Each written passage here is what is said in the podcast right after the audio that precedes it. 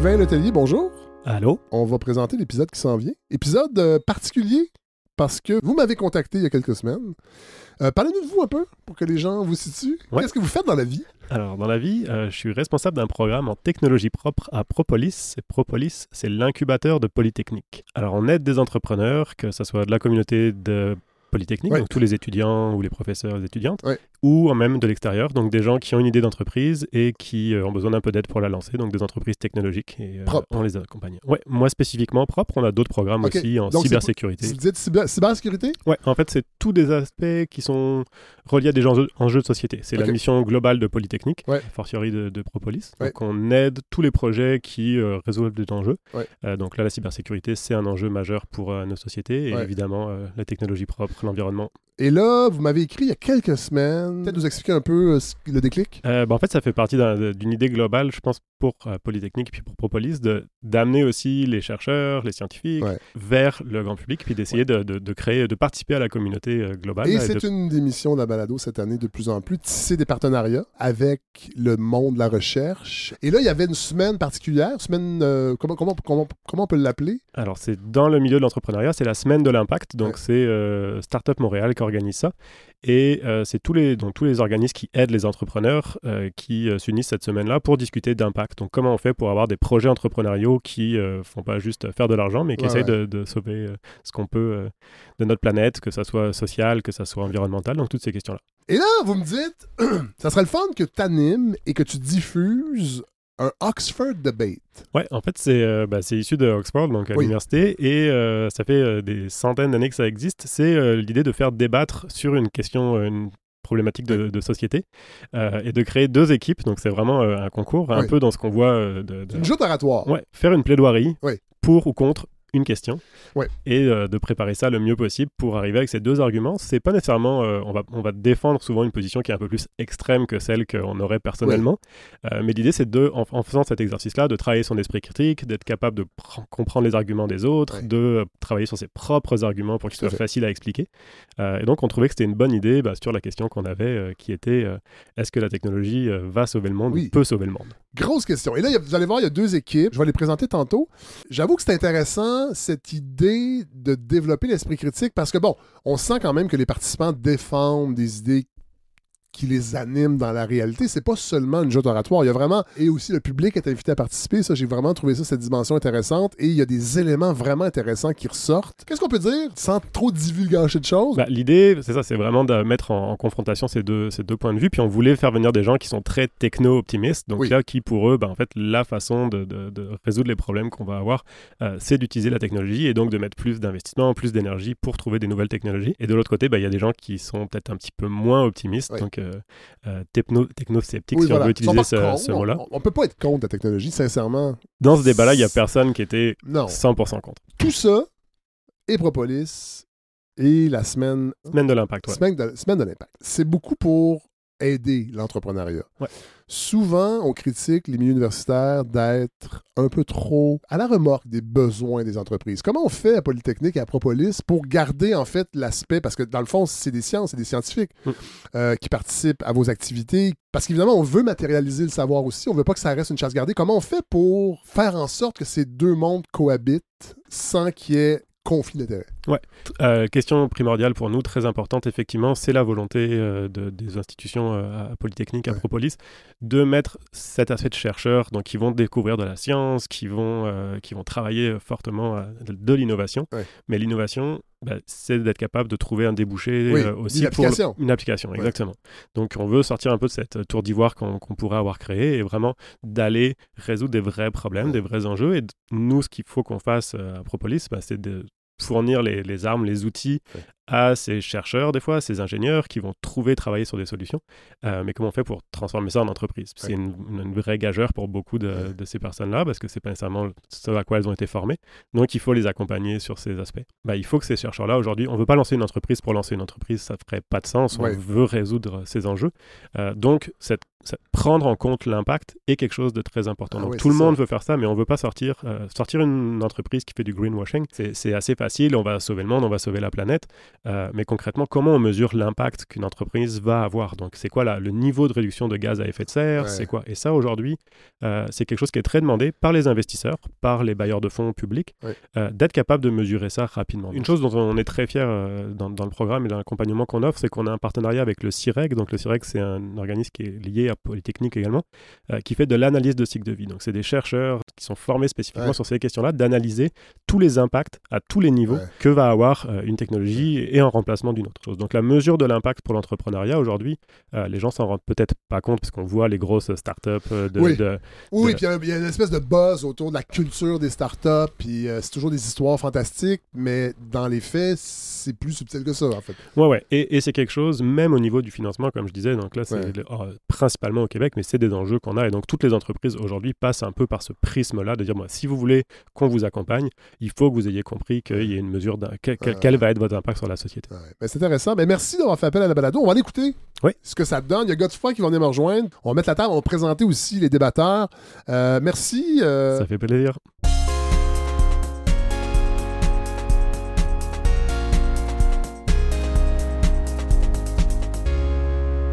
Godfrey Lorando. Me revoici, Fred. oui, là, là, bon, là, on va tout de suite régler quelque chose. Ne nous écrivez pas on n'a pas respecté le calendrier qu'on s'était fixé l'an dernier. Non, puis on avait commencé l'année en se félicitant. C'était beau. On s'est dit, hey, on a trouvé notre rythme d'aller. C'était un calendrier très touchant. Oui, absolument. Mais il arrive des affaires dans la vie qu'on ne contrôle pas. Donc, cet épisode aujourd'hui, j'avais envie que vous soyez là.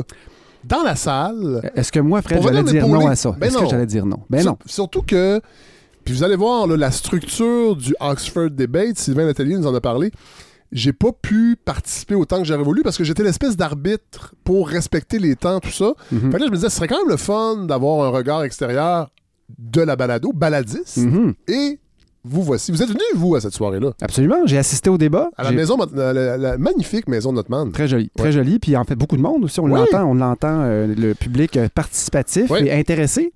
Ouais. Et là, c'était quoi? Qu'est-ce que je t'ai donné comme mission, gars? la mission, Fred, c'était d'écouter, première des choses, comme c'est souvent le cas. Je fais souvent ça. Vous très bon. Oui, il paraît qu'André Laurando était quelqu'un qui se démarquait par son écoute ah. aussi. Et voyez-vous, ça, c'est quelque chose que j'entends euh, au quotidien. Merci de ton écoute, gars. Ah, on me dit ça. Vous êtes programmé génétiquement pour écouter bien. De qualité, c'est ça. Et ensuite, les gens pleurent. Mais bon, ça, c'est vraiment autre chose. Euh, d'écouter et d'ensuite de faire une espèce de. Non pas une critique, mais de, voir quel, quel, élément de ce débat, dont finalement on, ignorait par où, dans quelle direction ça allait. On connaissait le cadre et le thème qui était est-ce que les technologies vont sauver le monde? En, lien avec la crise climatique. Entre autres, et les crises sociales qui se multiplient. Et ouais. Alors évidemment qu'on avait un petit pli, euh, personnellement, mon jupon dépasse un tout petit peu, mais de dire qu'est-ce qui ressortait d'intéressant, qui frappait mon, mon, esprit critique, justement. Et donc, mon rôle, ma mission, c'était d'assister, prendre des notes, et puis ensuite euh, de le réécouter, et puis de, ben, commenter euh, brièvement avec vous ce, ce qui allait être proposé. Alors, est-ce qu'on est prêt? On est tout à fait prêt. Alors, évidemment, avec un débat sur les technos, je me suis amusé à utiliser un générateur de voix synthétique pour euh, enregistrer euh, les, transitions. Vous allez voir, euh, c'est plutôt amusant. On va écouter le premier segment mm-hmm. où les deux équipes exposent leur position. Présentation des débatteurs et première partie. Ce donc, c'est un Oxford Debate. Euh, je vais expliquer un peu les règles parce que moi, j'étais même pas au courant euh, de cette formule. Ça va être quand même assez structuré. Il y aura une première étape. Donc, chaque équipe aura trois occasions pendant quatre minutes de venir présenter pourquoi ils estiment que la technologie est extraordinaire ou pourquoi il faut faire attention. Après ça, il y aura une deuxième étape où chaque équipe viendra contredire ce qu'ils ont entendu de l'autre équipe pendant trois minutes. Ils vont faire ça une fois. Et après ça, ce sera à vous de jouer. Vous allez pouvoir poser des questions. Et d'ailleurs, il y a un code QR qui va apparaître. Et là, ça positionne quand même la conversation. Vous aurez besoin donc de votre outil technologique pour venir chercher le code QR pour voter, à savoir quel des deux camps vous estimez a euh, mieux présenté ses arguments.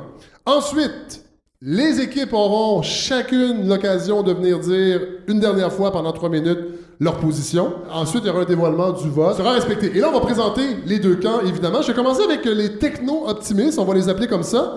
Euh, d'abord, Sabin Boily, euh, PhD alumni de Polytechnique, PDG du groupe ID. ID. Excusez-moi, c'est parce que ça s'écrit Y-D-E-E. Je C'est- pensais que ID. C'est du latin. Ah, excusez-moi, j'ai pas fait. 1354. J'ai pas fait mon cours classique. Euh, on a également Poné Magoul, bonjour. Alors vous, vous êtes euh, professeur au département des génies civils géologiques Et des mines et des mines. Vous travaillez présentement sur une nouvelle technologie d'un petit réacteur nucléaire? Oui, qui va être ça déployé inclut aussi. Oui, dans le Grand Nord? Oui, oui, on espère. Et également du camp des techno-optimistes, Fiona Milano, doctorante à Polytechnique, cofondatrice de Phoenix Impact. Bonjour. Et vous avez lancé une start-up qui permet le traitement et le nettoyage de plastique à usage unique. Tout à fait ça. Mais merci d'être là euh, du côté donc des, des euh, techno-optimistes. Et là, du côté des techno-sceptiques, on a euh, d'abord Philippe Baudouin. Bonjour. Bonjour Fred. Vous êtes spécialiste de l'intelligence artificielle, cofondateur d'éléments AI.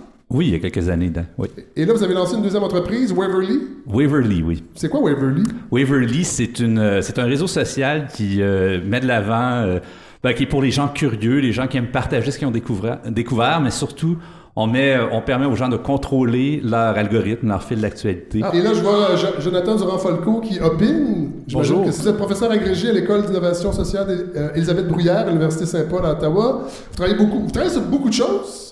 Euh, démocratie participative, politique municipale, les communs, la transition socio-écologique. Et vous venez de publier, avec Jonathan Martineau, euh, Exactement. le capital algorithmique. Ouais, merci d'être là. Merci. Et euh, Pierre Baptiste. Bonjour, Monsieur Baptiste. Bonjour Fred. Vous êtes professeur titulaire au département de mathématiques et génie industriel ici à Polytechnique, ex-directeur aux affaires académiques et à la vie étudiante. Euh, vous êtes en année de ressourcement? Oui. Alors, on va commencer tout de suite. On va commencer avec les pros, si ça vous dérange pas. Euh, et la question, c'est la suivante. Est-ce que la technologie sauvera le monde? C'est parti. Je l'avoue tout de suite, puis mesdames, désolé, je ne suis pas un techno-optimiste. Je ne suis pas un techno-pessimiste. Je suis un nino-optimiste. Un nino-optimiste? Un nino, et madame le dit, ce qui est important, c'est l'innovation. Je disais tout à l'heure, moi, je centre sur l'humain. Euh, oui, bien sûr, la technologie va sauver le climat. On va vous le démontrer. Mais je pense l'innovation, l'innovation, notamment l'innovation sociale, va également faire de quoi. Vous savez, on me présentait comme un alumni de poli. Aimé mieux qu'on me présente comme un père de famille. Parce que pour moi, ce qui est important, c'est sauver le futur pour nos enfants. On devrait se poser la question, pouvons-nous donner une chance à nos enfants de devenir vieux? Comme moi? Fait que je m'étais dit, ben, pour monter un argumentaire, je vais aller voir euh, l'intelligence suprême. Dans mon temps, on aurait dit, je vais aller voir mon père ou je vais aller voir mon grand-père. Maintenant, euh, les jeunes disent, on va aller voir l'intelligence artificielle. Fait j'ai donc posé la question à l'intelligence suprême, qui est, peux-tu me créer un argumentaire pour un débat dont le thème est la technologie sauvera-t-elle le monde? Cet argumentaire devra être sur le style d'une fable de La Fontaine. Bon, ça trahit mon âge. Euh, avoir un maximum de 25 lignes, parce que je vais perdre la voix après, et se terminer par une morale. Ça aussi, ça traduit, ça traduit mon âge. Donc, voici l'argumentaire que la machine m'a sorti sur le thème La technologie sauvera-t-elle le monde? Elle s'appelle Le renard et le singe. Un renard curieux et malin aimait explorer le monde. Il découvrait des inventions étonnantes, des machines, des robots, des sondes. Il se réjouissait de ses progrès et admirait les humains. Il disait, la technologie est merveilleuse, elle nous rend plus savants, plus libres, plus heureux. Elle nous ouvre des horizons infinis. Elle nous fait découvrir des mystères. Elle nous permet de communiquer, de voyager, de créer. Elle nous offre des opportunités. C'est ce que Madame nous a montré. Un singe sage et prudent l'entendit, il lui dit, Mon ami, tu es bien naïf et imprudent. Tu ne vois pas les dangers de la technologie. N'est-ce pas, messieurs? Elle, est- elle n'est pas si merveilleuse. Elle nous rend plus dépendants, plus fragiles, plus anxieux. Elle nous enferme dans des bulles virtuelles. Elle nous fait oublier la réalité. Elle nous expose à des menaces, des manipulations, des conflits. Elle nous prive de notre liberté. Le renard et le singe se querellèrent, chacun défendant son point de vue. Ils ne s'entendaient pas, ils se contredisaient, ils se vexaient, ils se fâchaient. Un hibou qui les observait sortit alors de son nid. Il leur dit Arrêtez de vous disputer. Vous, vous avez tous les deux raison, tous les deux tort. La technologie n'est ni bonne ni mauvaise. Elle dépend de l'usage que l'on en fait. Elle peut être un bienfait ou un fléau, selon qu'on la maîtrise ou qu'on la subit. Elle peut être un allié ou un ennemi, selon qu'on la respecte ou qu'on l'abuse.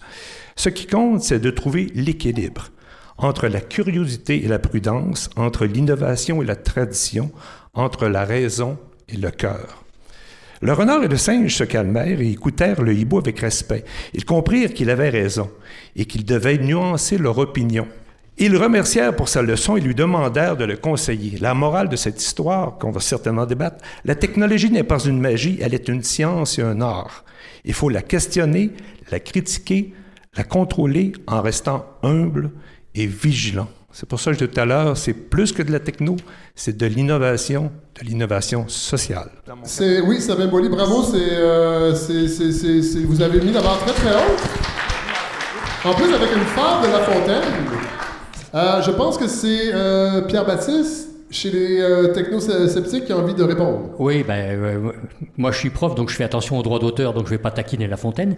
Bon, moi je vais, apprendre l'aspect un peu technologique. Donc la révolution industrielle a été fondée sur l'idée que les ressources naturelles étaient infinies et que le bonheur venait du toujours plus dans sa poche et que la planète absorberait de toute façon notre pollution et nos déchets.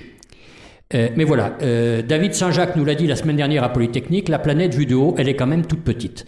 Depuis les années 50, la population a été multipliée par 3, le CO2 généré et euh, l'énergie utilisée ont été multipliés par 5 et 6. La Terre s'essouffle. Érosion des terres, réchauffement climatique, chute de la biodiversité, etc.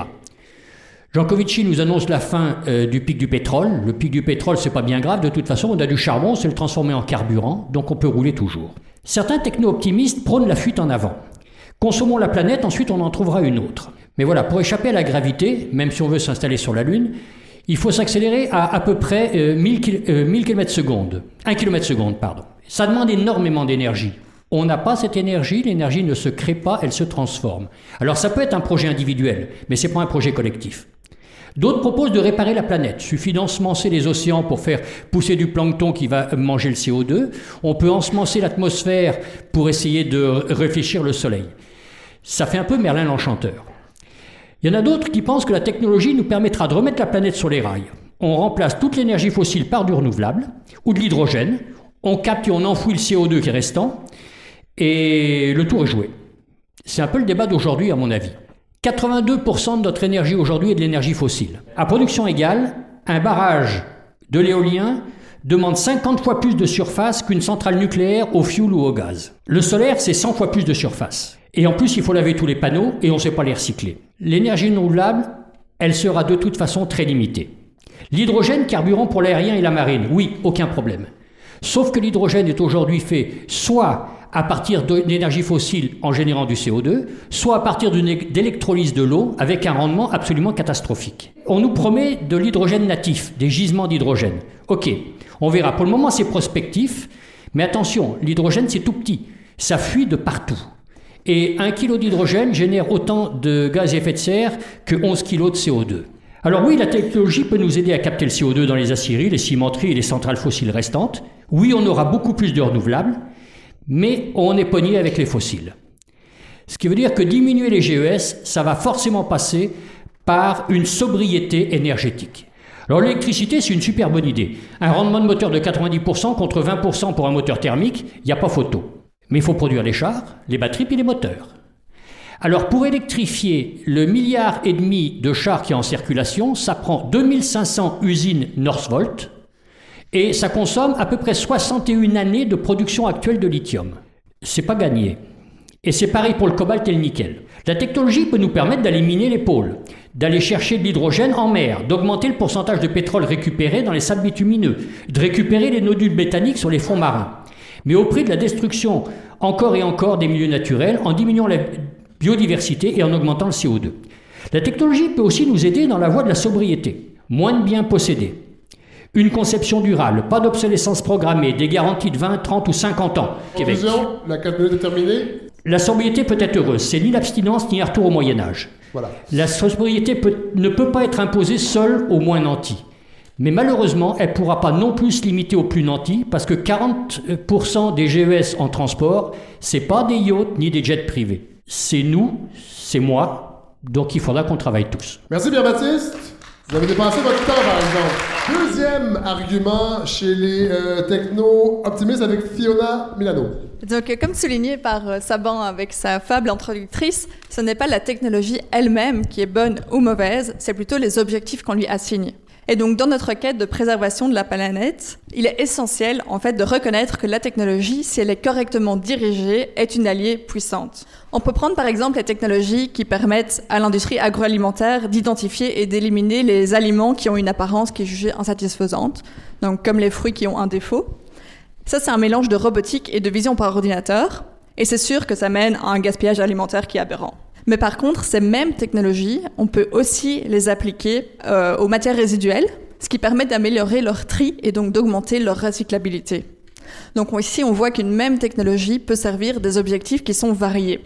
C'est juste que ces objectifs ne devraient pas servir uniquement une efficacité financière, mais plutôt servir une efficacité qui est environnementale. Ce qu'il faut aussi comprendre, c'est que les technologies ne sont pas limitées aux grandes tendances du moment. Il y en a beaucoup qui ont été citées par l'équipe adverse. Donc les technologies, c'est pas juste l'intelligence artificielle et la robotique.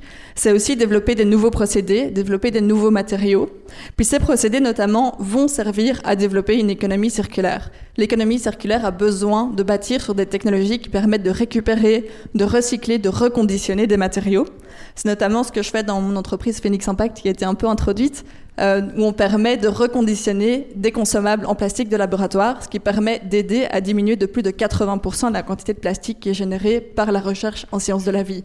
Ça, c'est des objectifs qui sont impensables sans la technologie. Donc ici, aujourd'hui, on est là pour se poser la question de est-ce que la technologie va sauver le monde ou non?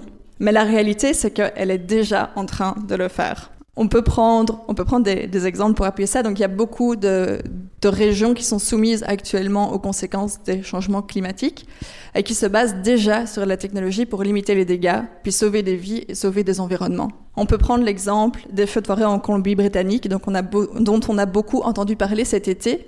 La lutte contre ces feux de forêt, leur détection, leur prévention passe par les technologies, notamment de la 5G, euh, la communication par satellite et l'intelligence artificielle.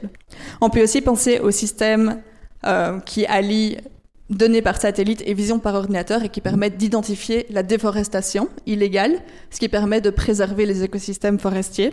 On peut aussi penser aux bâtiments intelligents qui se basent sur des technologies de récupération de la chaleur et des nouveaux modes d'isolation qui permettent de baisser l'impact carbone de nos habitations. Et puis évidemment l'intégration des technologies comme les panneaux solaires, les éoliennes et les systèmes de stockage d'énergie jouent déjà un rôle vers euh, notre transition vers des sources d'énergie plus durables. Et ça, ce, ce ne sont que quelques technologies parmi tant d'autres. Donc pour conclure, je ne suis pas sûre que la technologie est suffisante à elle seule pour sauver notre monde, mais par contre, je suis persuadée qu'elle est nécessaire pour parvenir à atteindre cet objectif. D'ailleurs, le dernier rapport du GIEC démontre qu'on est à un stade où on ne peut plus se permettre d'écarter les solutions technologiques, parce qu'il est déjà trop tard pour ça. Merci, euh, Fiona Milano. Deuxième argument des technosceptiques avec Jonathan Durand-Folco. Merci beaucoup pour cette invitation. Le titre euh, de cette brève intervention est Le techno-optimisme est un piège, il faut agir collectivement pour sauver le monde. Donc, euh, pour commencer, euh, pour se positionner dans ce débat pour ou contre cette idée, la technologie sauvera-t-elle le monde? La plupart du temps, quand on entend les discours dans le débat public sur cet enjeu, on oppose souvent les techno-optimistes ou les technophiles d'un côté par opposition aux technophobes ou aux techno-pessimistes. Donc, euh, j'aimerais ici présenter, disons, une complexification de ce schéma de pensée pour sortir de la binarité, mais montrer peut-être qu'il y a quatre discours possibles. Donc, je vais les présenter de façon très brève et succincte, et pour ensuite critiquer chacune d'entre elles et montrer, moi, où je me positionne par rapport à cet enjeu. Donc, pour commencer, disons, la position la plus radicale dans le techno-optimisme, je me base ici sur le manifeste techno-optimiste de Mark Andreessen, donc qui est un investisseur informaticien de la Silicon Valley, qui a publié ça il y a un mois, en fait, et qui fait un discours sur quoi la technologie va sauver le monde. La technologie est bonne pour la prospérité, elle permet la croissance, elle permet de partager euh, la richesse, elle permet en fait de sauver des vies. Donc, il faut davantage de technologie, davantage de progrès. Et tous ceux et celles qui s'opposent au progrès technologique sont pour la stagnation, pour la régression, sont hostiles au changement. Et il va dire il faut justement considérer qui sont nos vrais ennemis. Et là, il va mettre dans cette case ennemi non seulement les décroissancistes, euh, les gens qui sont opposés aux technologies, mais même les gens qui sont pour le développement durable, l'investissement responsable, l'éthique de l'intelligence artificielle, parce qu'ils disent qu'ils mettent trop de bâtons dans les roues progrès technologique. Pour lui, en fait, cette vision du monde qui est extrêmement radicale, il va dire il faut déréguler l'économie de marché, il faut accélérer les processus économiques actuels, tout ça pour créer la richesse, l'abondance pour tous. Donc, euh, je pense que ce discours, cette vision du monde, là, je montre un cas extrême peut-être, pose plusieurs enjeux, problèmes. D'une part, une vision solutionniste, donc c'est-à-dire de considérer des problèmes sociaux et environnementaux complexes qui vont pouvoir se résoudre par des solutions techniques simples. On va créer une application et comme disait Evgeny Morozov, click here to save everything. Donc je pense que c'est un des pièges de cette vision techno-optimiste. Le mythe de l'entrepreneur héros aussi qui va sauver le monde et il y a plein d'autres enjeux comme une forme d'hyper euh, vision individualiste du monde aussi qui est présente dans cette vision. Heureusement, il n'y a pas que cette vision techno-optimiste radicale, il y a aussi le discours de l'optimisme modéré. On peut associer en fait ce qui se passe autour de l'intelligence artificielle à Montréal, le discours autour de l'IA responsable qui cherche à trouver une forme d'équilibre entre le progrès technologique, le développement humain, qui cherche à encadrer la technologie. Et une des figures de proue de cette vision du monde, je pense à l'heure actuelle, est Yoshua Benjo, que vous connaissez sans doute, qui incarne cette vision. Et pour moi, je trouve que c'est un réel progrès par rapport à la première vision, mais je vais quand même identifier quelques angles morts, peut-être euh, certaines choses qui pourraient être améliorées par la suite. D'une part, euh, cette vision du monde ne remet pas en question le système de croissance infinie dans lequel on vit.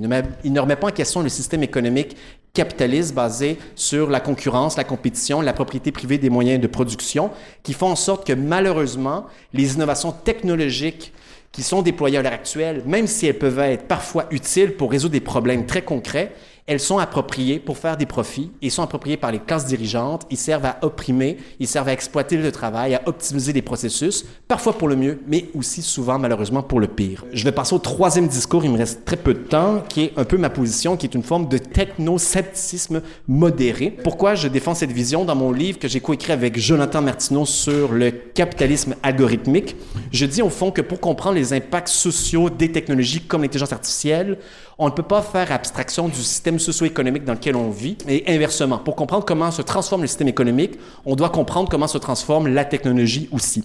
Et ce qu'on dit en fait, c'est de dire on peut se réapproprier les moyens de production technologique. Il faut réorienter le développement des technologies. On peut le faire, et il me reste peu de temps. Conclusion, oui. Conclusion. Donc, euh, j'aimerais dire que c'est possible de le faire, mais à condition de remettre en question le système socio-économique dans lequel on vit. Oui, merci. Je suis ni pour ni contre. Oui. Mais par contre, ce que je veux dire, c'est vraiment différent peut-être un petit peu.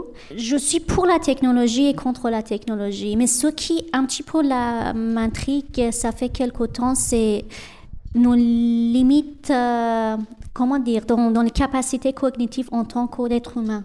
Je ne sais pas si vous, euh, vous êtes en fait, vous avez déjà posé cette, cette question un petit peu de, de, réfléchir à notre place dans, dans ce monde. Nous, là, les, les sapiens, notre espèce, a tout détruit jusqu'à maintenant. On a tout détruit. Mathématiquement parlant, là, c'était notre rôle dans, sur, sur, sur, la Terre. Bon, ce que je, vraiment je crois en ce moment-là, c'est sur, euh, comme j'ai dit à mon, mes coéquipiers, c'était l'éthique climatique. De un petit peu connaître nos limites. La technologie est certainement bonne on, a, on, va avoir en fait les smartphones, les, appareils euh, intelligents et tout ça, c'est cool. Qui, qui contre en fait la technologie, franchement? Qui contre les, voitures euh, intelligentes qui, qui peuvent nous aider à se garer? On, peut faire tout ce qu'on veut. Franchement, qui est contre? Mais est-ce que c'est nécessaire? Peut-être pas.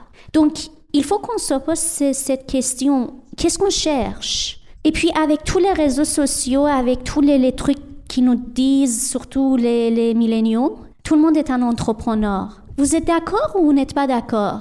Ça nous donne cette capacité d'innover certainement, mais est-ce que l'innovation, ça suffit? Non, ce qui compte, c'est l'adaptation, n'est-ce pas? C'est l'économie. À, à, la fin, on va voir là si on a le pouvoir euh, d'achat, est-ce qu'on est vraiment en mesure d'avancer? J'ai toujours en fait cette question, qu'est-ce qu'on cherche sur la Lune? On cherche tout, on cherche tout. Je suis ni pour ni contre. C'est nécessaire, oui, c'est nécessaire. Pourquoi? Parce que là, les, sapiens, on a, on, a, on a colonisé, on a avancé, on a là, maintenant, on va aller au-delà des frontières de notre planète. C'est normal, ça fait partie de notre évolution. Qui est contre ça? Mais ça, il faut vraiment poser cette question. Je pense que c'est un petit peu aujourd'hui, on parle trop de ESG, on parle que tout doit être euh, human-centric, mais encore, est-ce que c'est nécessaire ou pas? Nous, on a, on a tout le temps détruit. Est-ce que si on développe une technologie, ça doit être autour de nous? Franchement, je n'ai pas une réponse claire à vous donner.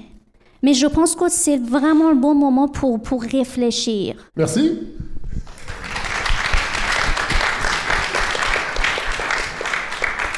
Alors, c'est la dernière, la première partie, c'est la dernière, le dernier argument des techno-sceptiques avec Philippe Baudouin. D'accord. Non, la technologie va pas sauver le monde et je vous présente trois arguments. Voici mon premier. C'est magnifique une nouvelle technologie, ça ouvre des nouveaux espaces, ça permet d'aller quelque part où on ne pouvait pas aller avant.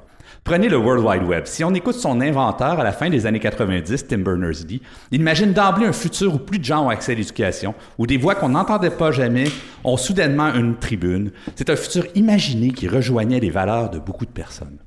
Sauf qu'une nouvelle technologie, ça crée pas un nouveau futur, ça fait juste agrandir notre terrain de jeu.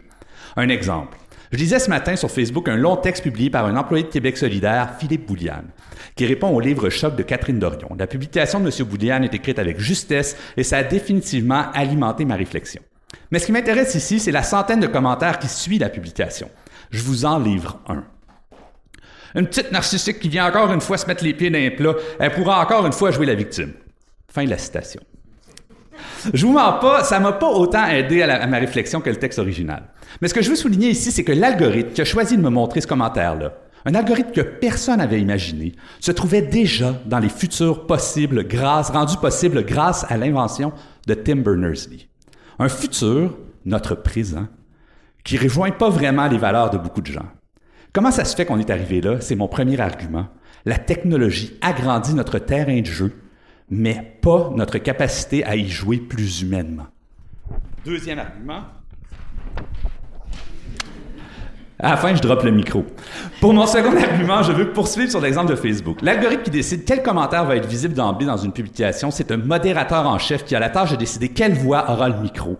Étant donné l'importance de Facebook dans nos vies, le modérateur en chef a une grande influence sur la manière dont on pense et, ultimement, sur nos choix de société. Quel système de valeurs se cache derrière cet algorithme? J'ai pas la réponse, mais à la fin du texte de Andreessen, dont on, il était question un peu ici, puis je rappelle, Andreessen, c'est un des apôtres de la Silicon Valley, on trouve les noms de ceux qu'il appelle lui-même les saints, les saints patrons du techno-optimisme. C'est pas, c'est pas rien, là. Cette liste-là, c'est 90% des hommes. C'est 85% des blancs. Oui, ici, on a une technologie, l'algorithme de Facebook, qui affecte clairement la démocratie, mais une technologie qui est contrôlée par un petit nombre d'humains dont on peut douter qu'ils partagent nos valeurs. C'est mon second argument. Quand on choisit un techno-optimisme qui braque les projecteurs sur la technologie elle-même, on choisit de cacher les humains qui contrôlent cette technologie-là. Troisième argument. Les jeunes adultes ont perdu l'espoir et l'espoir, c'est un moteur essentiel à l'action enthousiaste, à l'action efficace, celle dont on a besoin de la part de tout le monde pour faire face aux défis de notre société. Malgré tous ses défauts, le texte d'Andreessen a une qualité. Il offre de l'espoir dans un moment où beaucoup de gens en ont besoin. Malheureusement, il ancre cet espoir-là dans la technologie elle-même. Mais la technologie, elle n'a pas d'intention, elle n'a pas de volonté. Si les humains disparaissent un jour, il va rester des millions de chats GPT sur des millions de serveurs qui vont faire flasher leur petit curseur en posant la question Comment puis-je vous aider? Le texte d'Andreessen nous dit qu'on n'a pas le choix. Soit on place notre espoir dans la technologie, soit on perd l'espoir. C'est un faux dilemme. Il faut y résister. Il ne faut pas donner le monopole de l'espoir à un petit groupe d'humains qui ne partagent pas nos valeurs.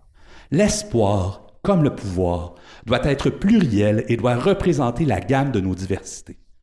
Il faut donc placer son optimisme dans l'humain, dans notre bonté, dans le désir incessant de créer du bonheur pour nous et pour ceux qui nous entourent, et oui, dans notre créativité, dans notre capacité à trouver de nouvelles solutions pour réaliser nos intentions.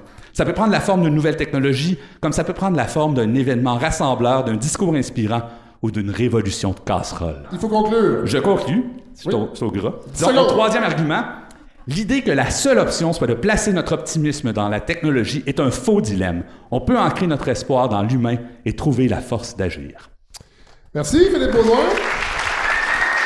Voici les commentaires de Godefroy sur cette première partie. Qu'est-ce que vous avez retenu de cette première partie, euh, Godefroy? Ben déjà là, euh, on, on- on rencontre nos, nos pro- nos protagonistes. Oui. Et là, déjà, on voit, on voit des, des- des styles qui se démarquent. Des personnalités. Des personnalités. Et puis, euh, juste ça, c'est intéressant. Oui. Euh, certains nous envoûtent, certains nous déroutent. Oui. Et puis, euh, par contre, un élément qui ressort puis qui n'a pas été repris beaucoup par après, c'est le fameux manifeste techno-optimiste. Oui! Euh, Et ça, et ça, faut en parler, God, c'est intéressant parce qu'avant qu'on commence le débat, Ouais. donc les micros étaient fermés, la rumeur circulait par Mhm. rapport à, ce, à ce- cette espèce d'évangile. Est-ce qu'on peut dire ça comme ça? C'est un texte de 5000 mots qui a été publié par Mark Andreessen, Ouais. qui est, un, qui est, un, qui est un gros, une, grosse, une, grosse, une grosse pointure Ouais. de la Silicon Valley, un investisseur, un self-made man, quelqu'un Ah. qui a appris par lui-même, qui s'est sûrement craché dans les mains très, très souvent. Et puis... euh, Écoute, je le qui- connais pas, mais j'ai l'impression qu'il trippe pas gouvernement. euh, pas tellement, non. En fait, sa thèse, euh, rapidement, c'était, puis c'est, sorti sur le mois d'octobre, donc Ouais. c'était relativement frais, c'est l'accélération technologique ne va pas nous perdre, elle va plutôt nous sauver de la pauvreté, de un, et de deux, l'intelligence artificielle, parce que c'est Ouais. évidemment, si on parle de Silicon Valley, on parle forcément de ça. Euh, l'intelligence artificielle a le potentiel de régler, et je cite, tous les problèmes universels. Oh là là! Donc, on sent déjà que c'est, euh, Ouais. on n'est pas dans la nuance. Non. Et Cela dit, c'est un document de réflexion, j'imagine. C'est une espèce de. Un, un- un coup de pied dans le guépier qu'on a voulu faire avec ce texte-là. Sans doute, sauf que ça fait réagir énormément. Ouais. Puis il y a des gens qui. qui- c'est comme si on, dé- on décomplexait un peu les gens qui ont l'impression parfois, c'est ce que j'ai lu, de travailler en innovation et de se faire tout simplement blâmer euh, Ouais, parce qu'ils font partie du problème. Alors que c'est pas systématique. Parce que vous travaillez en techno, vous êtes forcément euh, ce, qui va, ce qui va causer la perte de l'univers. Tout à fait. Mais donc, euh, ça, ça vaudrait peut-être la peine pour On nos publier, oui, on va, ça. tout à fait, on va le publier. Je vais le mettre sur, euh, dans l'infolette, certainement, et peut-être même sur Facebook, pour être certain qu'il fasse son chemin, parce que ça me semble... Moi, je l'ai pas lu encore, mais Sylvain Letellier, qu'on a entendu au tout début, me Ouais. disait Ah, c'est un document qui, qui va peut-être heurter des sensibilités, mais qui est quand même intéressant et qu'il faut. Et qui a le mérite, selon certains, de, de tout de même euh, brandir un peu d'espoir. Bon. Et qui est, un, qui est un, le fuel de tout le reste par moment. Sinon, Ben sinon, il y a Fiona qui, euh, Oui. qui a aussi euh, qui a, qui a nommé quelque chose avec lequel personne ne peut être en désaccord, c'est que face aux problèmes avec lesquels on est déjà pris.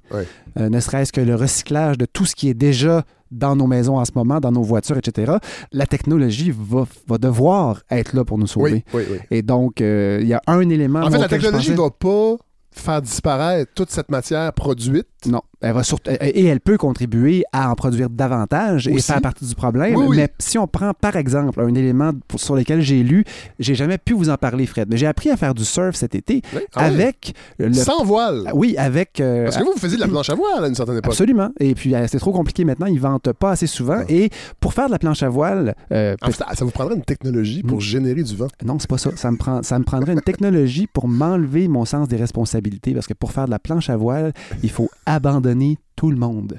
Il faut se, il faut, vous savez pas le nombre de 60e anniversaire que j'ai manqué ou de rendez-vous importants pour de- aller faire de la planche parce qu'ils vendent une fois Ah par ouais, année. Et voilà. Ils vont revenir puis ils vendaient pas. J'ai appris à faire du surf, Fred, avec euh, justement Fred Lalonde, qui est le boss et développeur de la- l'application Hopper, Ah oui. qui donc, euh, en gros, permet d'acheter des billets d'avion pas chers. Ouais, ouais, ouais. Évidemment, euh, on trace carbone extraordinaire de l'aviation.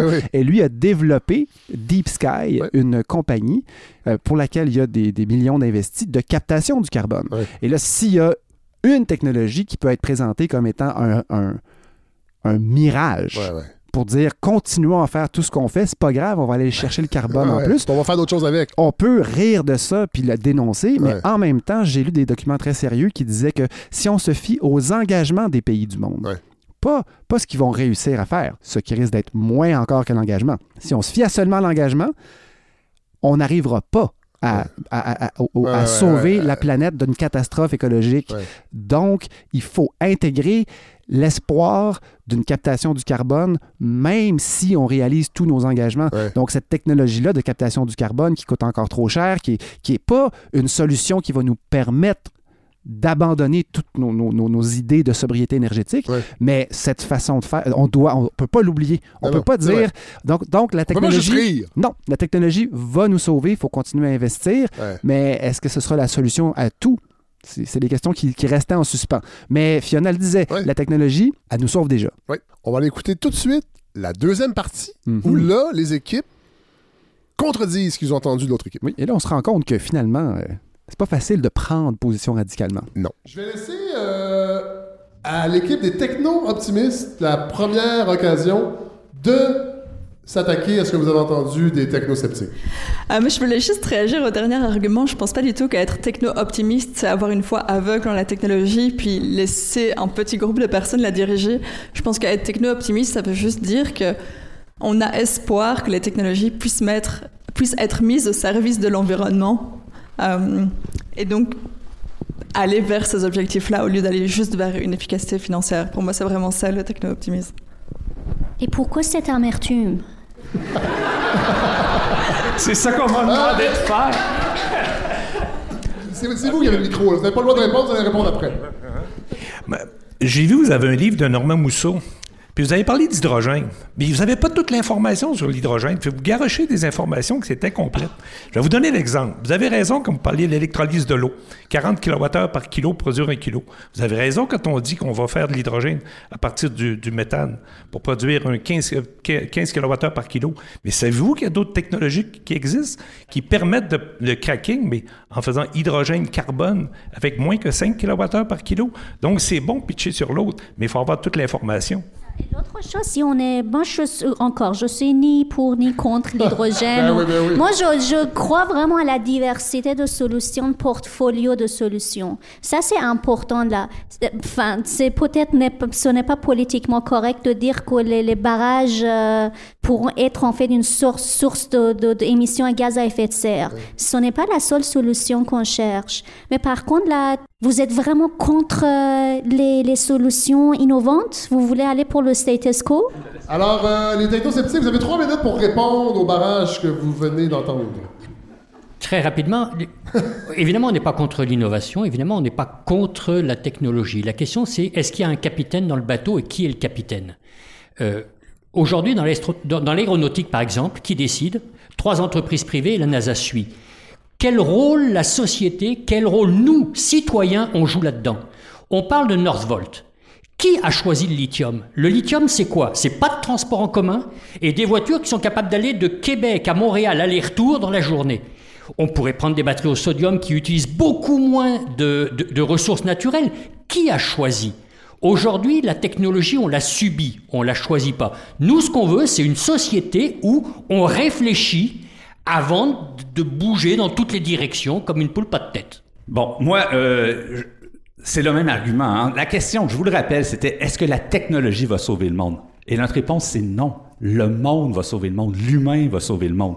C'est pas la technologie. Quand on braque les projecteurs sur la technologie, on braque les projecteurs au mauvais endroit. C'est ça, c'est ça l'essentiel de notre argument. Par exemple, vous souteniez que on développe une technologie, on peut l'utiliser pour l'efficacité financière ou l'efficacité écologique. C'est un excellent argument. Qui est-ce qui va décider pourquoi on l'utilise? C'est pas la technologie, c'est l'humain. Et l'essentiel de notre argument, c'est de dire plus on braque les projecteurs sur la technologie, moins on les braque là où ça compte, sur l'humain. Donc, euh, j'aimerais rebondir aussi. Je dirais d'une part que personnellement, je ne suis pas pour le statu quo parce que le statu quo actuel est défini par l'idée qu'on va sauver le monde par la technologie, par plus de croissance, par euh, cet engouement pour les innovations techniques avant tout. Je pense qu'elles ont un rôle extrêmement important à jouer, ça j'en conviens, et on doit avoir ça dans notre euh, portfolio de, sol- de solutions à amener.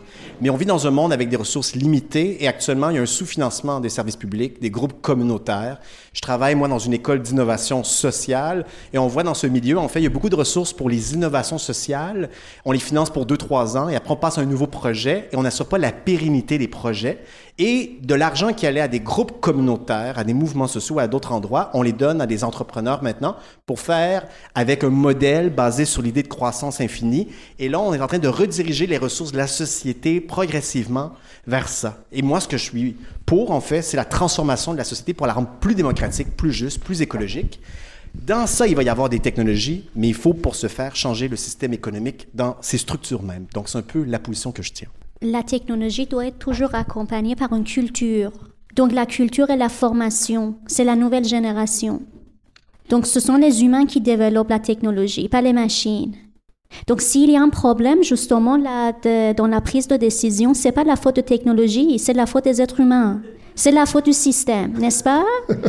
Donc on est là, moi, en tant que prof, Mon rôle, c'est de former les étudiants et puis leur donner quand même une approche assez holistique pour, pour voir le souci. Donc, je pense qu'on est tous pour la technologie. Mais la La question... technologie Bon, là, hey, non, dépasse le responsable. temps, je vais me faire taper ses doigts parce que là, on respecte pas le cadre très rigide du Oxford Debate. Au tour de Godefroy de réagir à ce que l'on vient d'entendre des débatteurs. Intéressant?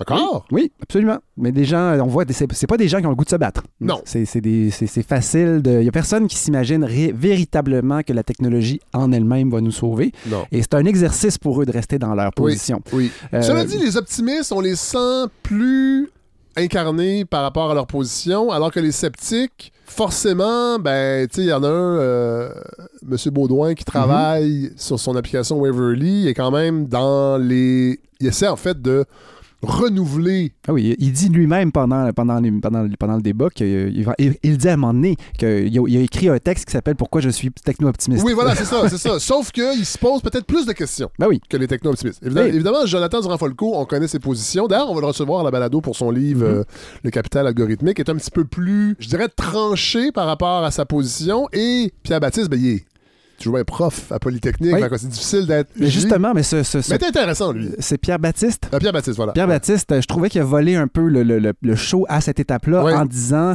si elles sont développées, les technologies, par un, minuscule nombre de personnes, Ouais. euh, la technologie développée, euh, on la choisit pas, elle nous est imposée. Tout à fait. Et on pourrait parler des SUV, par exemple. Tu sais, les SUV, si, si demain vous voulez vous acheter une voiture, vous êtes en gros conditionné à acheter une plus grosse voiture puis à trouver qu'une petite voiture, c'est pas une bonne idée. Ça, c'est un travail de longue haleine. On Oui. vous a pas laissé vous faire une opinion vous-même là-dessus. C'est- un exemple. Euh, un, un point que Fiona avance aussi. Au Fiona, j'ai pas son nom de famille, par contre. Euh, c'est Fiona Milano. C'était la seule, en fait, qui est encore étudiante, soit dit en passant. Elle est doctorante et aussi entrepreneur. Donc, euh, voilà, on- elle, ce qu'elle disait, c'est que- euh, ce que on a espoir que les technos pourraient être utilisés pour le bien commun et non pas seulement dans une, dans une, motrice, dans un, mo- une motivation économique. Oui, oui, tout à C'est fait. c'est à ce moment-là qu'elle le dit. Et ben, évidemment, on peut pas être contre ça. Non. Mais après ça, euh, la grande question qui nous reste un peu plus tard, c'est qui Oui. va contrôler? Comment on, comment, on, comment on met des garde-fous? euh, Voilà. Des, des garde-fous? Oui. Et puis, ce que Pony, euh, c'était- C'est c'est Poney Magoul. Voilà. Et Voilà. donc, euh, ce que- ce qu'elle dit, c'est que elle, elle découvre, en fait, elle, elle détecte un, un- gap, comme elle dit, Ouais. donc un, une espèce d'oubli dans la formation générale qui est, euh, ça prendrait une formation qui intègre un- plus qu'une seule sphère pour que Ouais. quelqu'un qui travaille sur des réacteurs nucléaires, par exemple, ait aussi une vision grand angle qui inclut l'environnement, qui inclut l'économie Elle parlait de circulaire. l'éthique de l'environnement. D'ailleurs, c'est Ouais. celle, évidemment, elle est prof, ils sont pas tous profs, c'est celle qui mettait le plus d'accent sur l'éducation, la formation et l'espoir des plus jeunes générations via la formation. Oui, oui. Ça, c'est intéressant. Oui, et donc d'avoir des personnes en position qui, ceux qui vont décider, Ouais. justement, que quand, quand Pierre euh, Baptiste, Baptiste nous dit ça va prendre Qui- des consensus. qui va choisir. Ouais, c'est il, ça. il dit plus tard. Ouais. Quand il dit c'est seulement quelques personnes qui ont ça entre les mains, c'est pas nous qui choisissons. Ben là, si les gens qui décident où va l'argent, donc en, en- en- en supposant que c'est pas seulement du capital privé, mais que les gouvernements ont un mot à dire, ben dans ce cas-là, si les gens qui décident, eux, sont mieux formés, ben il y a espoir que cette technologie-là soit mieux utilisée. OK, on va aller écouter la prochaine partie qui est celle très intéressante parce que là, il faut comprendre. Moi, c'est la première fois que je faisais un Oxford Debate. C'est très structuré. Euh, il n'y avait pas beaucoup de place à sortir du cadre. Et là, dans les Oxford Debate, il y a des questions du public. Et là, on a pu un petit peu sortir du cadre et il y a eu vraiment des interventions intéressantes. On va aller écouter et les questions, bien sûr, et les réponses euh, des débatteurs. Bonjour, monsieur. Euh, mon nom est Diane. Et dans euh, d'après ce que j'ai compris euh, du débat, je pense que euh, il y a personne ici qui est contre euh, l'innovation. Alors, dans ce cas-là, comment on peut faire de la sorte de maximiser euh, les bienfaits qu'on peut avoir avec la technologie et limiter euh, les, euh, défis qu'elle pose? Parce que souvent, j'ai l'impression, quand euh, euh, une technologie vient résoudre un problème, elle en pose d'autres aussi. Il y, a, euh, il y a un deuxième commentaire que je peux faire. Euh, Je vous ai entendu parler tantôt euh, de, de revoir notre système économique. Moi, je pense que c'est là aussi d'où la théorie euh, de la décroissance. Et je pense que ça, ça, ça, fait, ça faisait quand même euh, du sens. Merci. Euh, je vais demander aux techno-optimistes de répondre à la à la question parce que je pense qu'elle est un peu destinée à, à vous. Je, je vais répondre, je vais mettre un de mes anciens chapeaux, puis là je vais sortir un peu du, du rôle.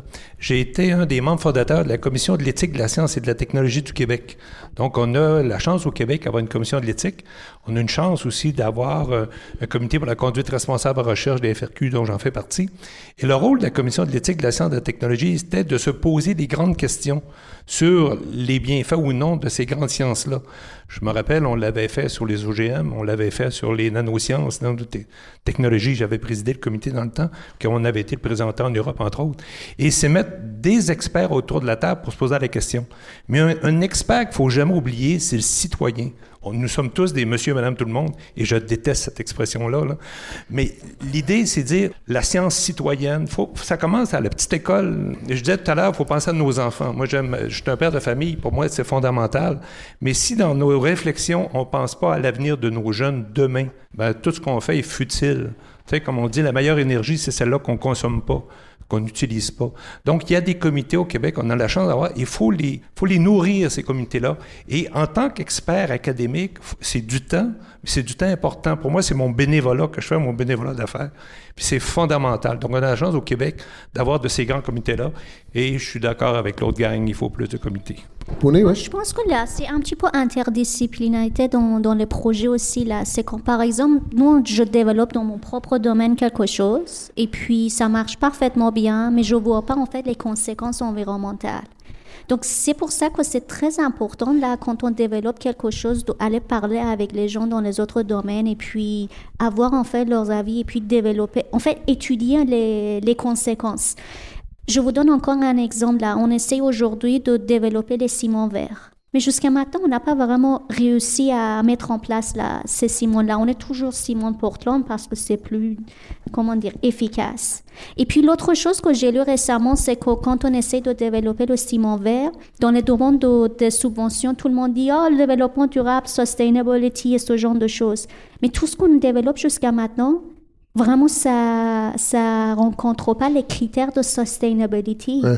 Parce que sustainability, ce n'est pas de remplacer quelque chose et réduire euh, l'empreinte carbone.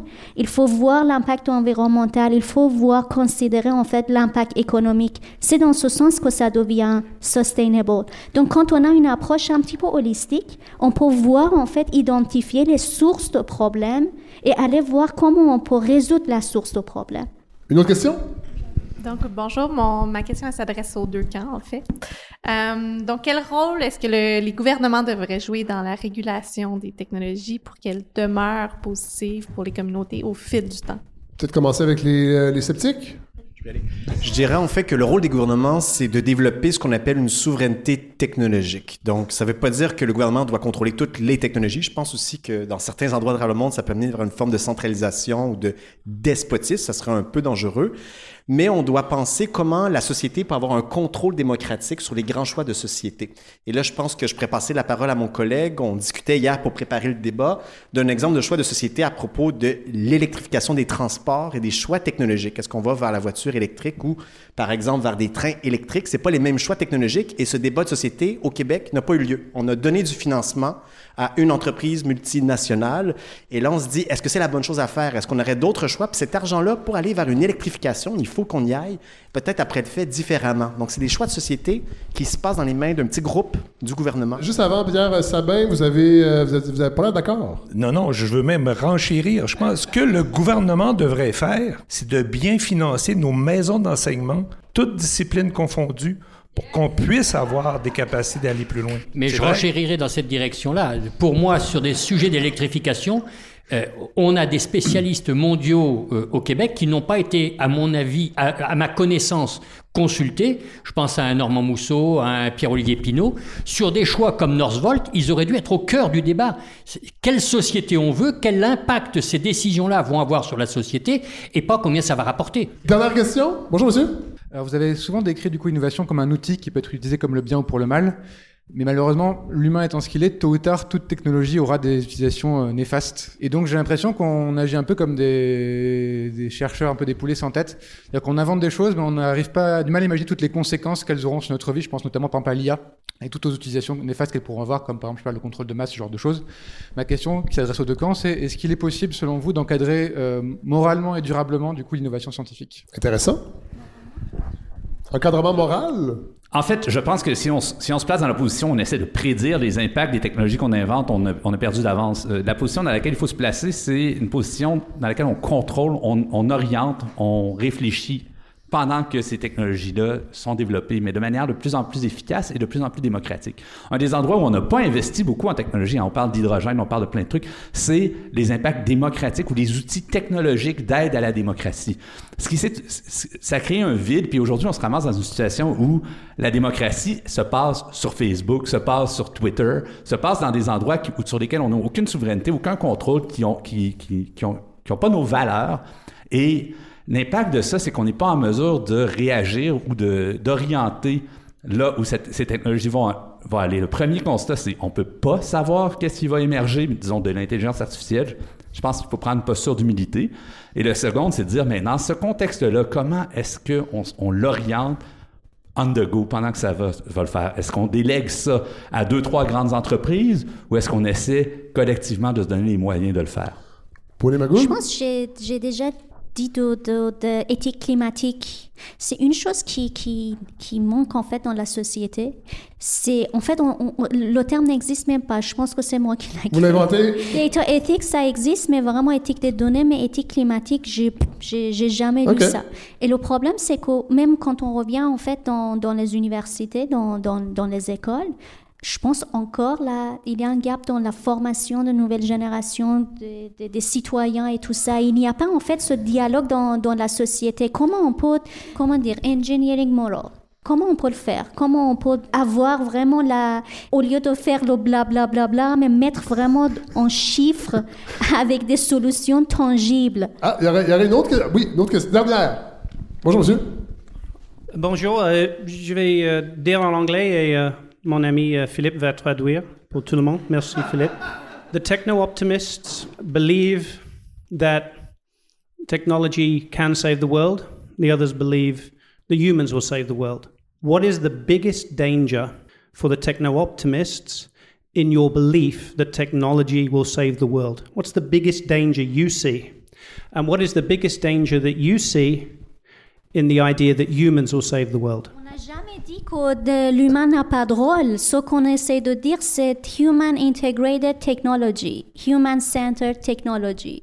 I'll let the others answer it in the way I asked the question. So, je vais...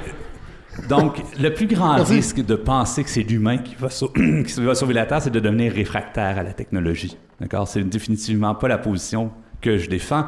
J'ai écrit un texte récemment sur Facebook, pourquoi je suis techno-optimiste. Puis, euh,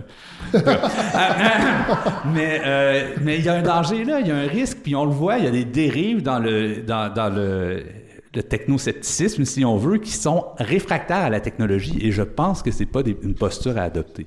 C'est le plus grand risque, c'est de devenir extrême dans notre position, je pense. Tout à fait, je suis d'accord avec ça, et je pense être techno-optimiste et penser que la technologie seule va réussir à sauver le monde, c'est en danger et ça dédouane justement l'humain qui est derrière. Ça nous dédouane de faire des actions pour l'environnement parce que, oh, plus tard, dans un futur relativement proche, la technologie va tout arranger. Puis je pense que tout le monde ici est d'accord pour dire que c'est pas du tout ça qu'on défend hier la team des techno-optimistes ne défend absolument pas ce point de vue-là. Merci. Euh, question pour vous qui m'intrigue. Euh, on a un débat très euh, québéco-centré ou occidentaux-centré. L'impact des technologies, elle va se jouer aussi beaucoup sur ce que les autres vont faire. Et on a une course aujourd'hui qui est l'idée par des nations à l'extérieur, que ce soit la Chine, l'Inde, le futur, les États-Unis aussi.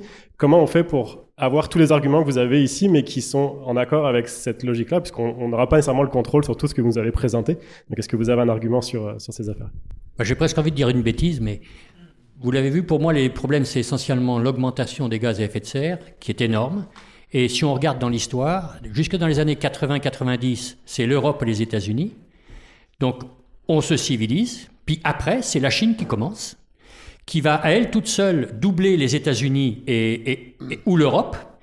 Et maintenant, c'est l'Inde qui commence. Donc, il est clair que vouloir aujourd'hui limiter les gaz à effet de serre, c'est vouloir conserver la moitié de l'humanité dans l'état où ils sont pour qu'on puisse continuer à en profiter. Et, ça, pour moi, dans le débat international, c'est un véritable problème. C'est-à-dire que si l'humanité était entièrement comme nous, on parlerait même plus du futur de la Terre.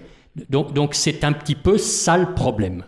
Ben, Jonathan, vous Ouais, peut-être, je dirais, un des risques, je dirais, c'est de tomber dans le piège de la concurrence internationale parce que les Chinois vont le faire, parce que les Russes vont le faire. Nous, on doit impérativement le faire.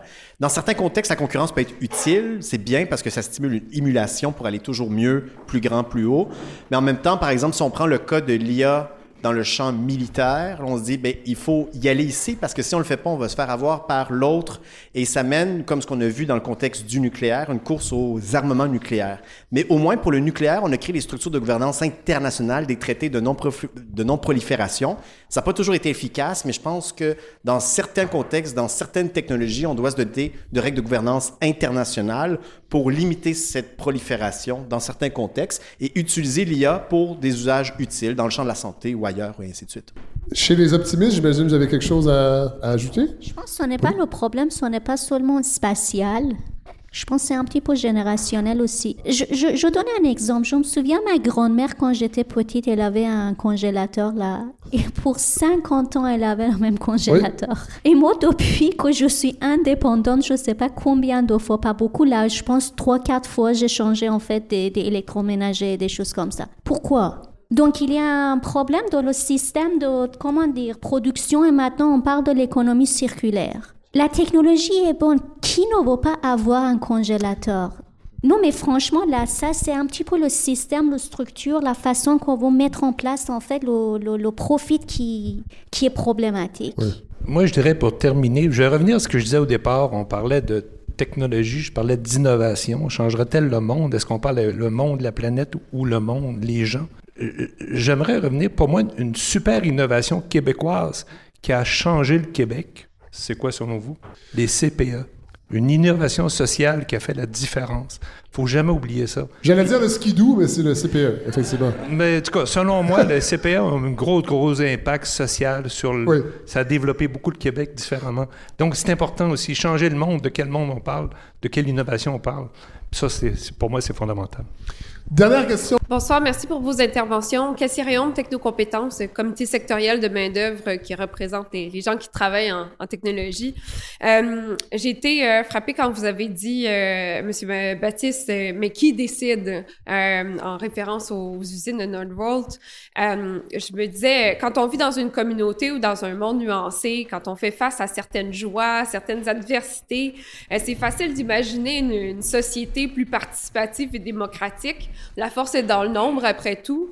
Euh, mais quand on fait partie du groupe des choisis, des chanceux, des privilégiés, où la règle qui les gouverne toutes, c'est de gagner à tout prix entre nous sans jeter aucun lest, euh, je pense qu'il y a un endroit où ça boque. Euh, on veut s'en remettre beaucoup à l'humain, mais puis je vous entends émettre des, des beaux souhaits de, tous les deux côtés, de vous en remettre à des idéaux d'organisation meilleure, ça fait rêver, mais qui qui va le faire? C'est la faute à qui?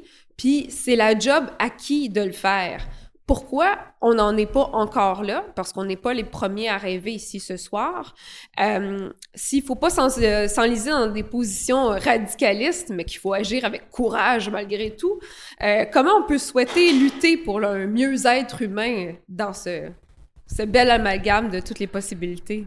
Petit début de réponse. Euh, c'est votre job à vous puis, à votre question, je dirais que vous la faites plutôt bien. je, pense que c'est une job de s'inspirer mutuellement, de changer un peu euh, notre langage, la manière dont on regarde le monde.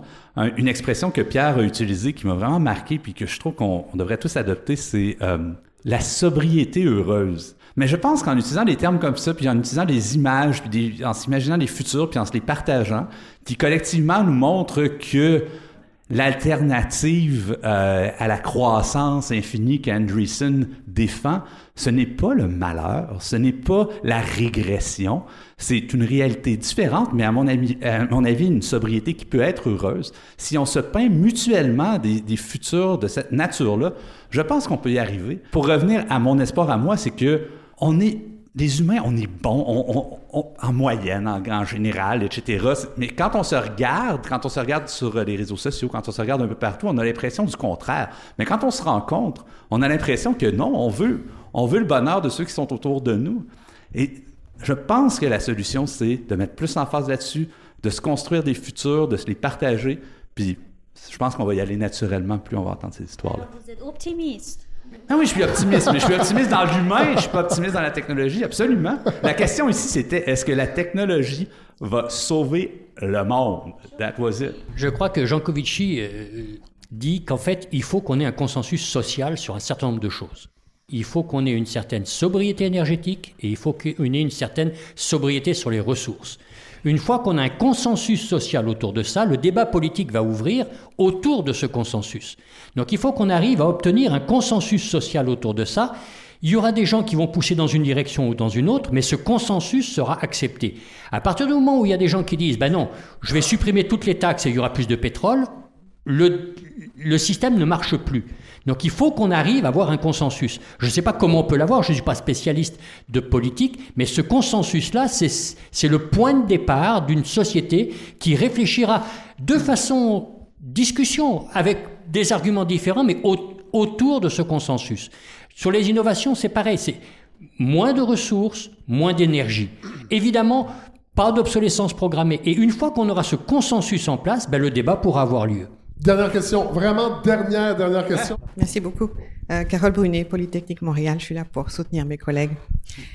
Alors, je vous entends parler de consensus, de sobriété euh, heureuse, euh, de comité, d'une manière dont on va finalement gérer le développement de la technologie et des, et des innovations. Et vous savez, j'ai un exemple qui me vient en tête et que vous connaissez tous là. Vous êtes dans la salle, mais vous l'avez tous vécu dans votre chair, c'est le Covid-19. Nous avons eu une pandémie qui nous a complètement mis KO. Et là, j'ai lu il y a quelques jours un, un- un livre d'une certaine euh, généticienne internationale, extrêmement connue dans son domaine, qui s'appelle Alexandra euh, Orion-Code. Et alors, elle dit, cette dame, elle l'a dit déjà devant la Commission européenne il y a quelques semaines, et elle, elle, le répète dans ce livre, elle nous dit, en fait, nous avons euh, accepté euh, d'intégrer une technologie dans nos corps sans savoir finalement qu'est-ce qu'on va devenir dans les années qui viennent, en particulier pour nos enfants. Donc, elle parlait de l'ARN messager. Et donc, je me demandais en vous entendant, est-ce que finalement, oui, la technologie peut être une solution. Oui, nous avons besoin de l'encadrer. Nous, nous avons besoin d'un conseil des sages ou de je ne sais quoi pour gérer tout ça. Mais au fin du fin, lorsqu'il y a une, une catastrophe qui nous tombe dessus, nous, les humains, euh, on ne sait pas faire pour l'instant. Alors, que- que- qu'est-ce que qu'est-ce qui vous vient en tête lorsque je vous parle de ça? Je peux rebondir. euh, Je vais pas émettre d'opinion sur l'ARN messager lui-même, mais sur le Merci. fait que la pandémie, mais c'est une très bonne question, sur le fait que la pandémie a rendu visible que nos sociétés technologiquement avancées sont hyper vulnérables. Donc, on crée un système d'interdépendance avec la mondialisation économique qui nous permet de générer beaucoup de richesses sur le dos des autres parfois, mais qu'on se sent euh, invincible. Et là, tout d'un coup, on voit, oh là là, on n'a pas d'autonomie alimentaire. Euh, si on n'a pas accès à tel moyen, là, on a un virus, on ne sait pas comment gérer la chose. Et là, euh, ce qu'on a vu, mais qui n'est pas beaucoup passé dans l'espace médiatique, c'est que certaines sociétés, dans certains pays africains, par exemple, qui vivent des pandémies depuis très longtemps, il y avait des technologies, des systèmes d'entraide, des façons de faire, des pratiques sociales qui leur permettaient quand même de gérer ces situations, alors que nous, on avait un système de dépendance, on s'en remet à des professionnels, à des technologies. Et là, je pense qu'on doit se réapproprier certaines choses qui sont très simples en termes. On a discuté plus tôt la question de qu'est-ce qui a amélioré l'espérance de vie, des techniques d'hygiène, des égouts, des choses comme ça, des systèmes d'infrastructure essentiels pour la santé humaine. Et parfois, ça passe pas par des hautes technologies, mais par des technologies qui datent du 19e siècle, comme le tramway, le train ou des choses comme ça. Donc, je pense qu'on doit se penser comment on peut développer une forme de résilience technologique pour faire en sorte que même avec les ressources limitées de la Terre, on va pouvoir être technologiquement bien assez longtemps sans surexploiter la Terre par la suite.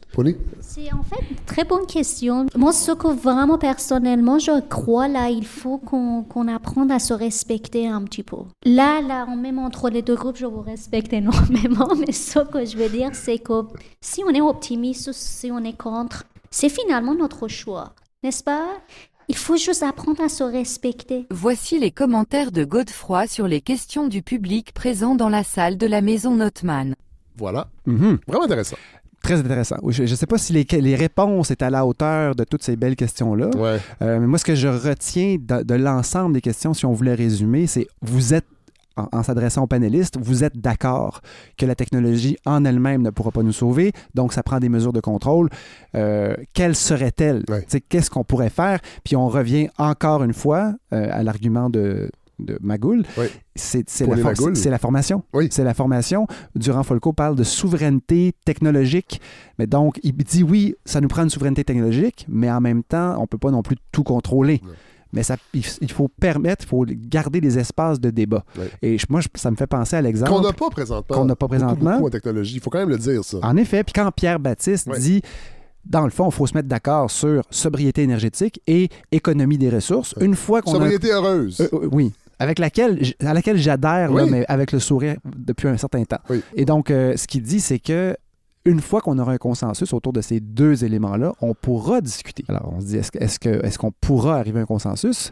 Pas évident, mais quand on parle, par exemple, d'un- sujet de discussion qui aurait un potentiel tellement polarisant que celui de l'aide à la mort, ben, si on avait pensé au Québec des années 70, puis qu'on discute de est-ce qu'on pourrait permettre aux médecins d'assister la mort de certaines personnes dans certaines conditions, puis qu'on lançait la question comme ça à l'époque, sans doute que ça, on aurait pu avoir une polarisation extrême. ouais. Tandis qu'on a réussi à faire un débat de société avec les efforts de Véronique Yvon qui étaient multipartisans. Oui, tout à fait. Et donc, Donc, c'est possible. eh, c'est peut-être possible, exactement. J'étais quand même content de l'entendre nommer comme ça. Et il y a une question sur la COVID qui a été intéressante aussi. Euh, la- la- la- la femme qui disait on vient de sortir d'une pandémie où, oui, les technologies ont été à l'avant-plan avec, Ouais. entre autres, le vaccin, Mhm.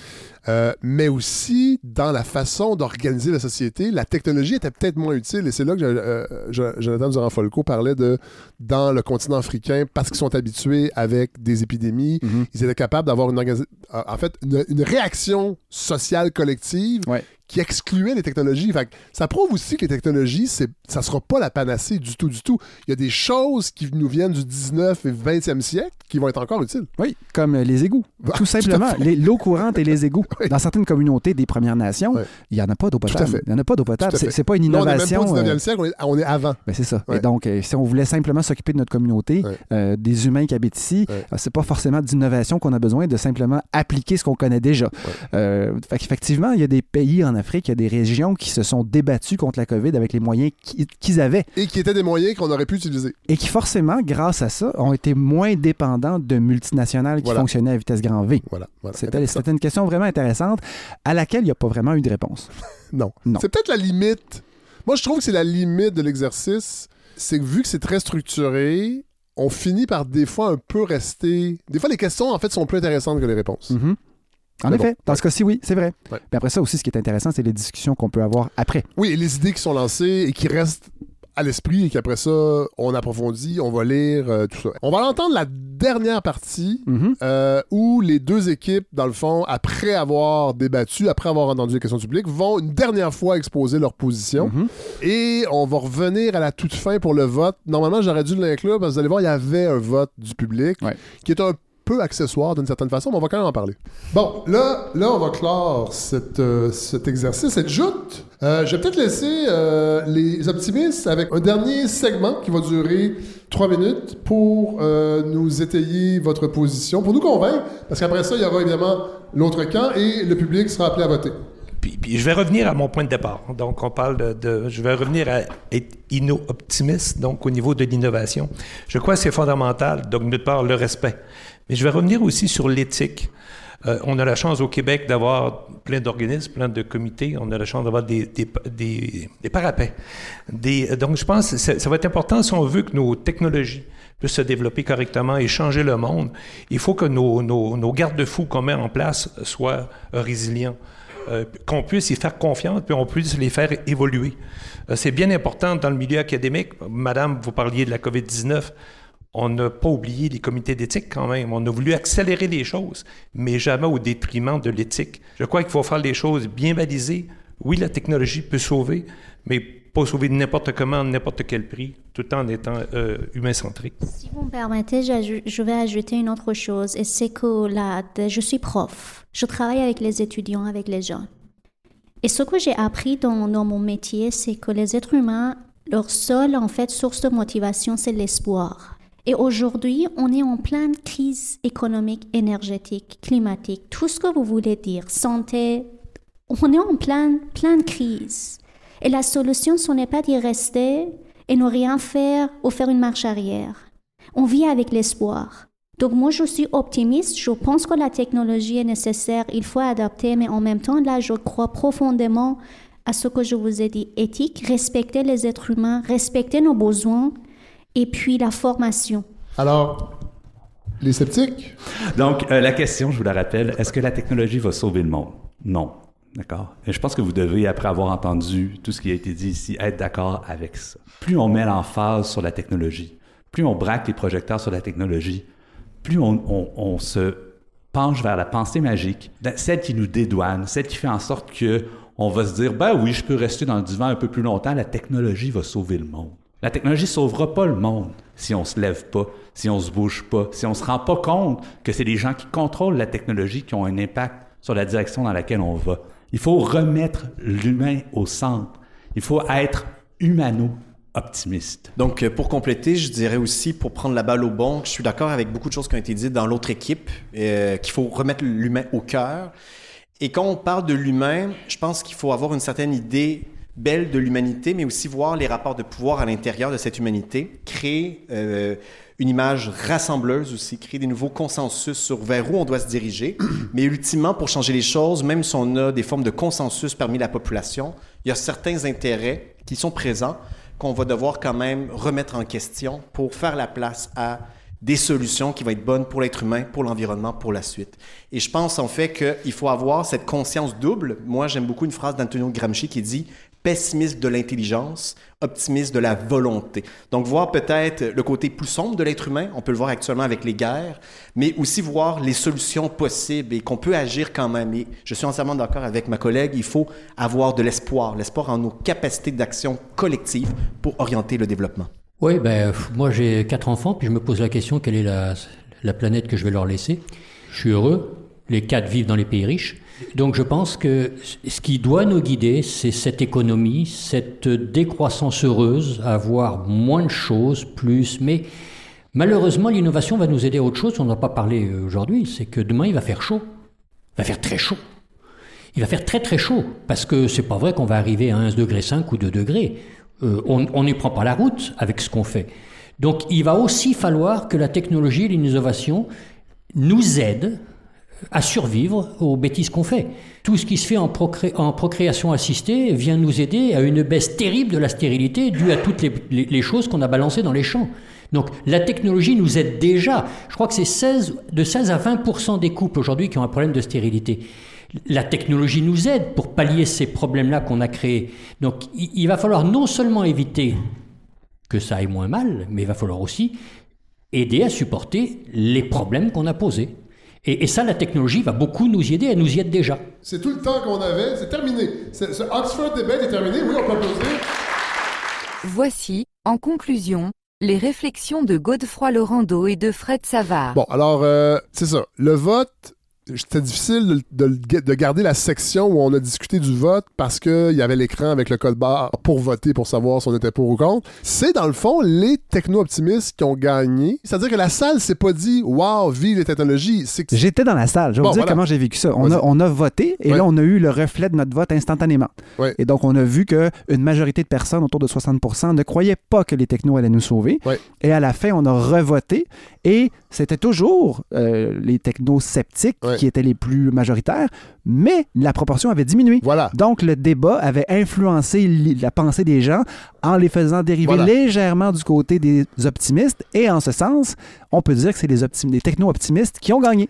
Il faut pas oublier hein, que pourquoi Propolis a choisi cet exercice-là, c'est aussi pour aiguiser notre centre Fred, on n'a pas parlé de ça. Mais Propolis, il faut, faut, en parler. Parce que ça... ça... fait vibrer quelque chose en moi. Quand j'entends Propolis, là, euh, et là, ça me ramène vraiment à ma petite enfance. Oui. Et ça, ça touche toujours les gens quand on en parle.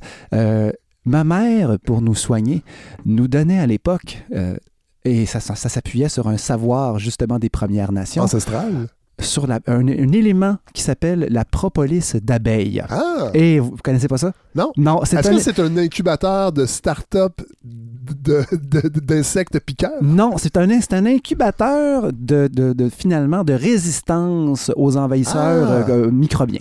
Donc c'est une espèce de C'est un antibiotique naturel. c'est quelque chose que les abeilles produisent et tapissent un peu l'intérieur de leur ruche avec ça. Ah. C'est ce que ma mère m'avait dit.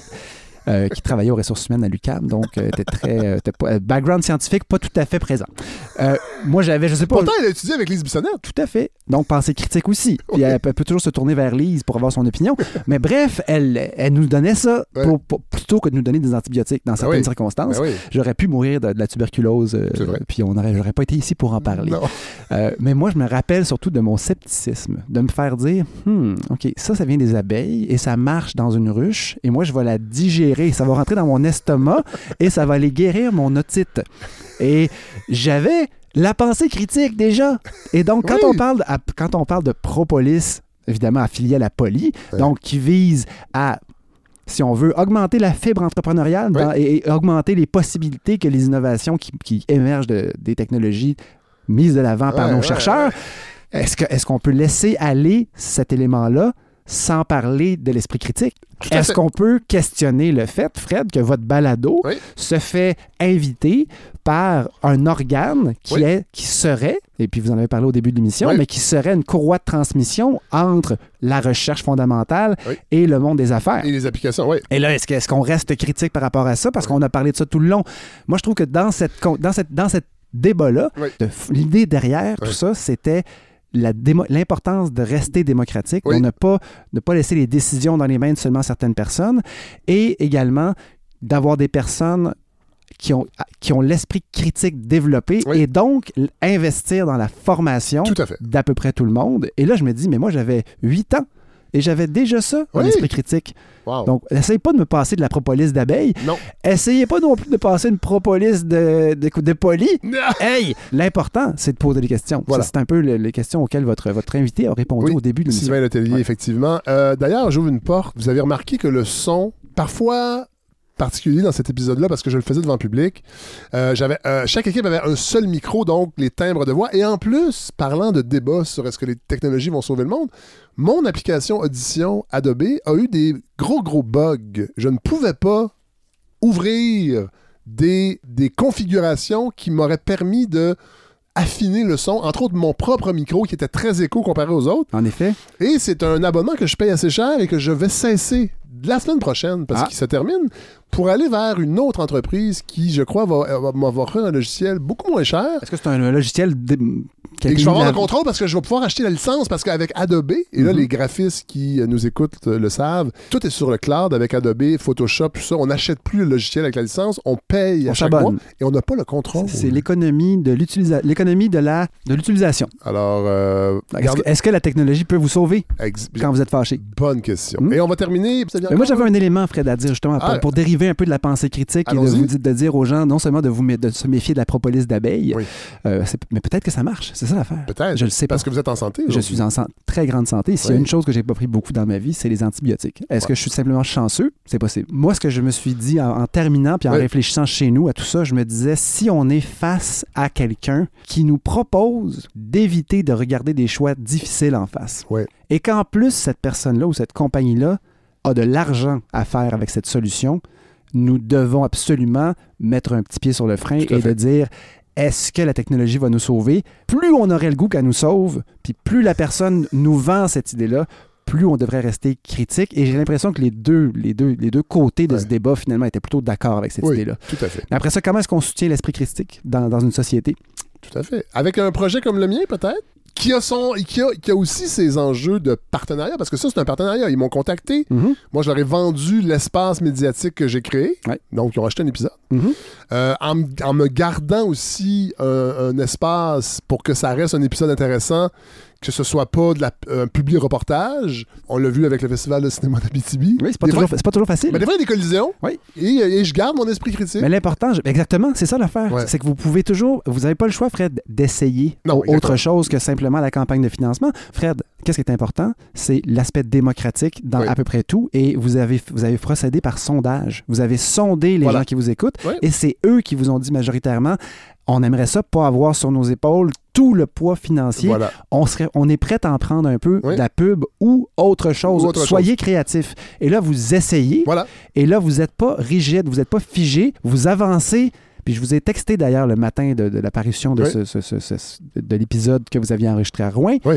Puis là, je me suis dit, mais que c'est fantastique de pouvoir avoir une balado qui évolue et qui accepte de réfléchir sur ses propres postures. Je reste, Fred, malgré que vous soyez, vous puissiez prêter flanc à cette critique-là. Oui. Mais qui sait si dans un an, dans deux ans, vous ferez le choix de dire non, j'en prends plus des contrats comme celui-là ou comme d'autres. Oui. Cela dit, L'important, c'est de réfléchir. Oui, C'est- voilà. C'est ça. Voilà. Voilà. Euh, donc, merci God. Merci aussi aux gens de chez Propolis d'avoir pensé à la balado, à Sylvain Letellier, entre autres, qui est un auditeur de la balado, qui l'a découvert comment? Avec les gens de Polygone. Et voilà. Tout le monde se connaît. Oui, mais c'est Ben, c'est le poli. Oui, voilà. Euh, voilà. Merci évidemment aux débatteurs Pierre-Baptiste, Philippe Baudouin, Poney Magoul, Jonathan Durand-Folco, Sabien Boily et Sabin Boily et Fiona Milano. Et là, on va terminer en musique avec un groupe qui, encore aujourd'hui, même s'il est très très vieux, est toujours dans le futur. Est-ce que c'est The Propolises? C'est pas The Propolises, c'est le groupe Kraftwerk. Ah. Ouais, avec un bon vieux classique qu'on a beaucoup écouté euh, sûrement ensemble à une autre époque où on développait notre sens critique. Mhm. C'est la pièce Computer World, créée en 1981, qui a l'air vieille et moderne en même temps. Et c'est la grande beauté de ce groupe Kraftwerk. Bonne semaine tout le monde. Merci Fred.